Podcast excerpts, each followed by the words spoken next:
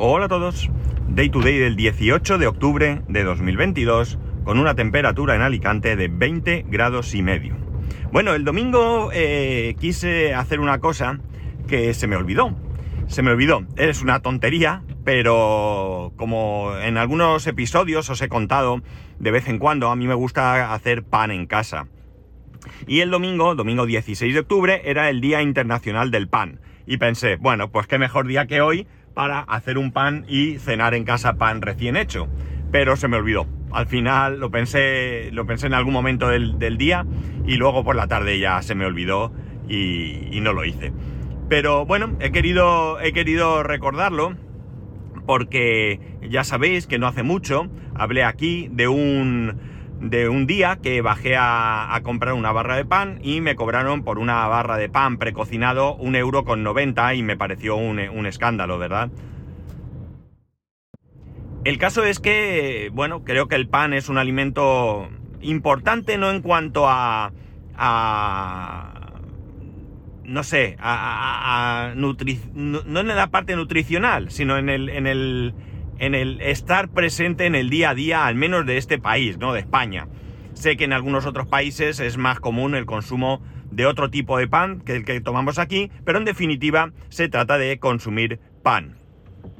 El caso es que, bueno, no sé si por costumbre o porque realmente es así, a mí me gusta el pan, pan, el pan de España, ¿no? El que en algunas eh, ocasiones he oído decir que cómo podemos comernos algo tan duro como un bar, una barra de pan recién hecha con su corteza crujiente, ¿no? Y bueno, pues esa gente estaba acostumbrada a comer lo que conocemos como pan de molde, ¿no? o más, más conocida en este país como pan bimbo, ¿no? Aunque hay muchas marcas de, de este tipo de pan, pero el que nosotros tenemos como pan de sándwich, eh, y el otro lo conocemos más quizás por diferenciarlo en este momento, pan de bocadillo es la riqueza del idioma español, que llamamos bocadillo a una cosa y sándwich a otra, y no eh, sándwich a todo. Bueno, quitando esto, eh, hay muchas noticias alrededor del pan que veo constantemente. una de ellas, por ejemplo, es que parece ser que hay un, un repostero, un repostero creo que incluso con una estrella Michelin, que dejó todo por abrir su propio horno de pan en Madrid. Y parece ser que es brutal eh, aparte de la calidad del pan, pues también la cantidad de gente que hace cola para comprar ese pan. No sé si leí que, vendía unos 700 panes al día o algo así. Eh, aquí en Alicante hay panaderías eh, también que hacen un buen pan. Por ejemplo, mi hermano estuvo trabajando en una panadería que hace un tipo de pan, no sé si llamarlo más artesanal, pero sí que es un pan de mayor calidad. Y la pena es que en el día a día eh, nuestro pan es pan malo. pan bastante, bastante malo. De hecho, eh, yo cuando veo en, algún sitio que pone tres barras de pan por un euro, que ya no sé si a día de hoy eso existirá, se me ponen los pelos de punta porque no puedo ni imaginarme qué clase de pan será ese, ¿no? Con qué estará hecho. Eh, y cuando digo con qué estará hecho, no pienso que tenga cosas malas, ¿no? Sino qué tipo de harina. Mi padre decía que eh, algunos panes lo mezclaban con harina de habas. No sé si esto era así o lo leyó alguna vez o qué, pero desde luego no es un pan de calidad, un pan que podamos eh, considerar, pues eso, como artesanal, ¿no? La pena, como digo, es que este es el pan que hoy en día consumimos normalmente. Alguno de vosotros puede tener la suerte de tener cerca un horno, un horno donde eh, hagan pan a diario, donde esté ese panadero que se levante bien temprano. La, profesión de panadero siempre se ha considerado una profesión dura, mm, no ya porque por el trabajo en sí, que como todos los trabajos tiene su parte, ¿no? Sino por el hecho de tener que empezar muy de noche a eh, confeccionar pues ese pan, esos dulces y todo aquello que podríamos comprar en una, en una panadería tradicional. En algún momento, pues las panaderías, los hornos, vamos a decir, pues fueron eh, transformándose o algunos abriendo, mejor dicho, panaderías, pero el pan que recibían era el pan de estos hornos, ¿no? El pan del panadero que se levantaba por la mañana, que ampliaba su negocio y en vez de hacer pan simplemente para su panadería, hacía pan para otras panaderías. Eso en mi barrio había en su momento este tipo de panaderías que tenían un pan bueno Y con el paso del tiempo, pues han aparecido, ya hace tiempo, por supuesto, las panaderías que eh, cocinan su pan su propio pan, pero pan precocinado, es decir, pan industrial, pan que lo reciben congelado y que lo meten en el horno y que sí, que cuando lo compras recién eh, horneado está muy bueno, te haces un bocata o una tostada sin siquiera meter en una tostadora y está bueno, pero que todos sabemos que cuando pasan unas horas eh, es como si te hubieras comprado una barra gigante de chicle, ¿no? Está asqueroso o bien se ha endurecido y es eh, prácticamente imposible de comer. Dentro de este tipo de pan también hay de mejor y peor calidad, todo hay que decirlo. Yo es cierto que en, la panadería, bueno, no es una panadería, eh, debajo de mi casa hay un, un, ¿qué le llamo? Tienda. Una tienda porque es tienda, bar, eh, supermercado, eh, puedes recoger y enviar paquetes, venden cromos, eh, yo qué sé, lo que se te ocurra, ¿no? y ahí tienen pan precocinado, lo, hornean allí, lo terminan de, cocinar allí. Y bueno, pues yo allí he comprado, ayer donde compré la barra de 1,90, por cierto.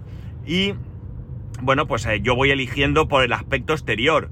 Ellos tienen allí detrás del mostrador pues una estantería con diferentes tipos de pan y yo le veo el aspecto y me la juego. Pues mira, dame una de esas o dame una de las otras. Y hay veces que está mejor y otras veces está peor. De la misma manera que un día consigues una barra por un euro y está buena y otro día pues consigues una por 1,40 y no hay quien se la coma. ¿Qué queréis que os diga? Es lo que es, ¿no?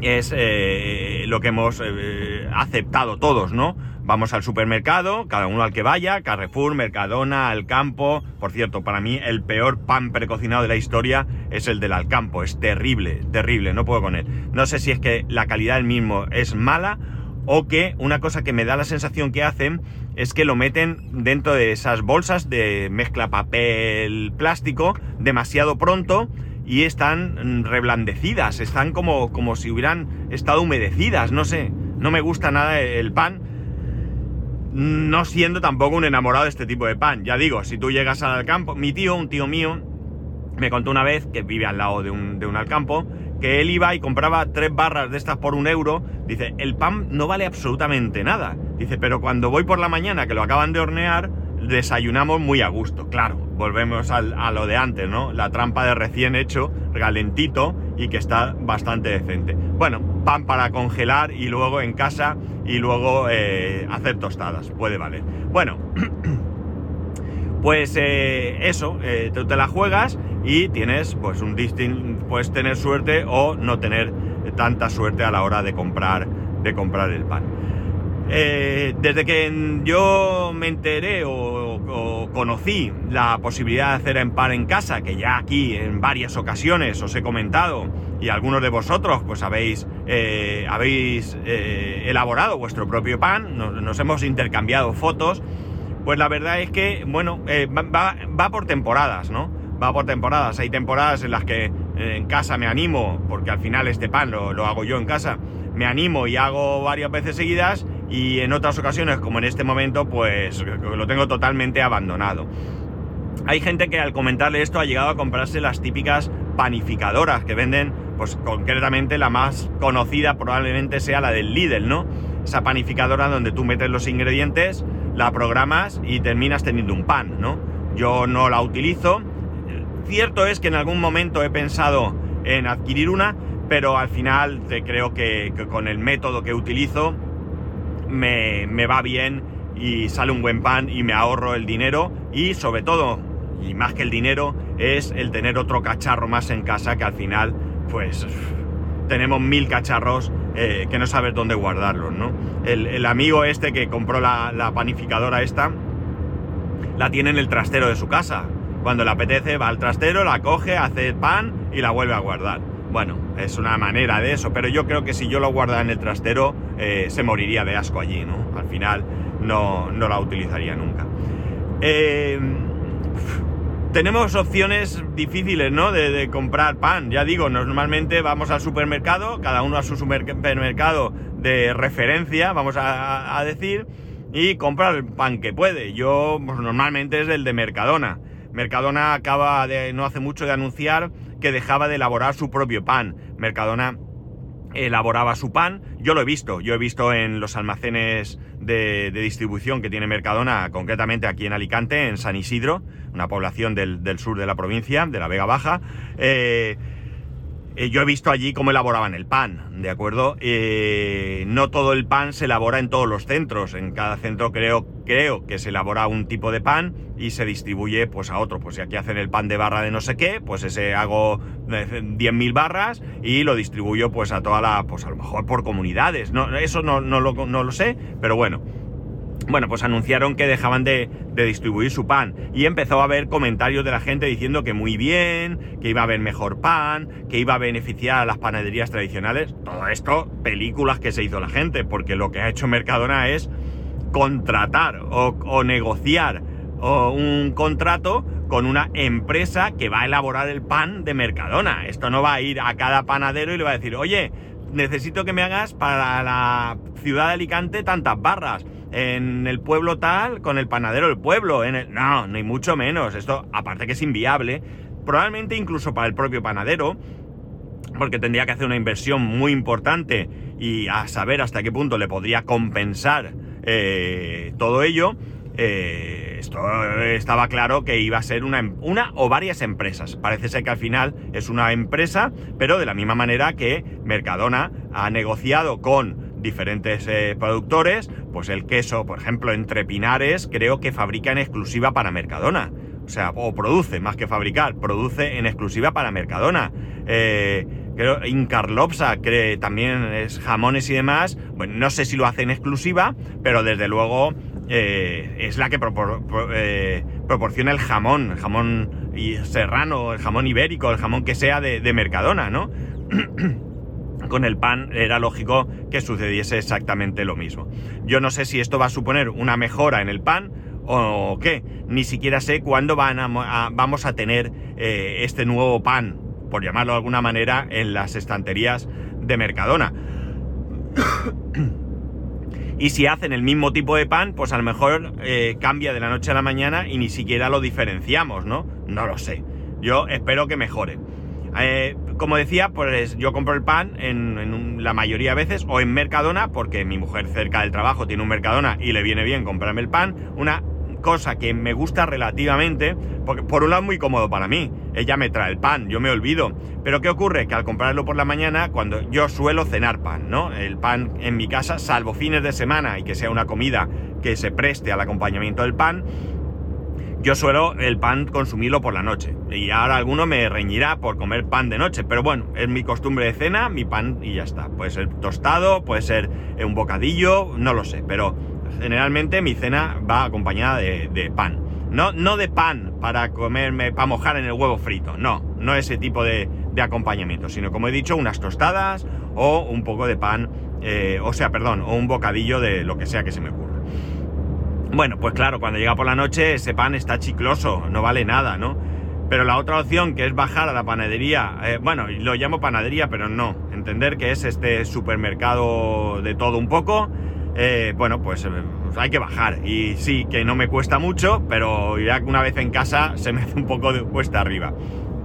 ¿Qué es lo que hago muchas veces? claro, mi mujer o yo compramos una barra de pan.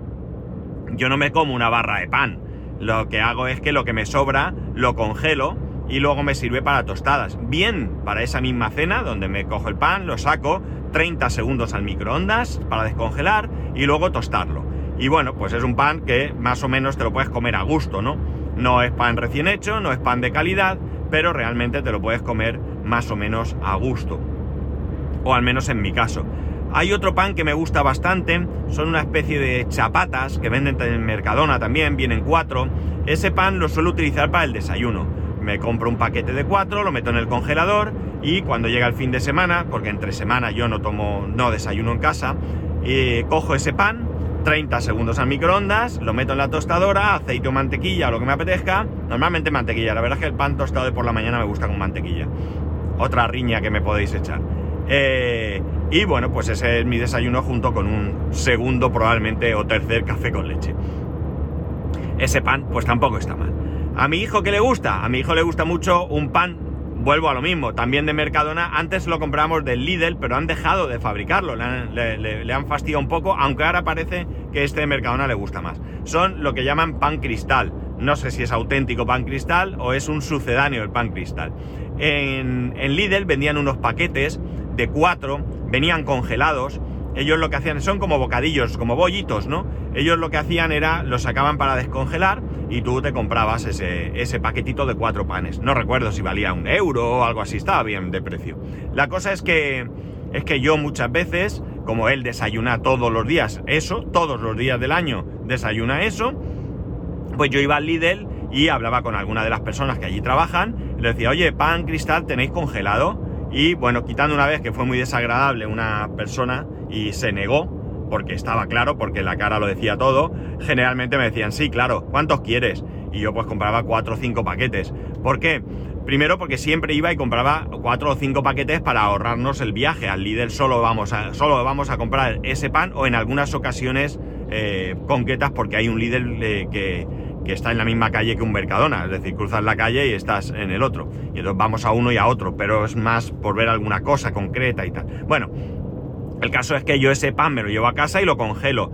Pan que estaba congelado, lo descongela, lo vuelves a congelar, ya sabemos que esto no es muy adecuado. Pues si me lo daban congelado, pues hombre, de ahí a mi casa no hay mucho, no se termina de descongelar y va al congelador. Y ese pan compraba. Ese pan, como digo, ya no lo hacen. Ya no lo hacen y ahora compramos unos bollos en Mercadona, que son también pan cristal, son más grandes, con lo cual él es más feliz.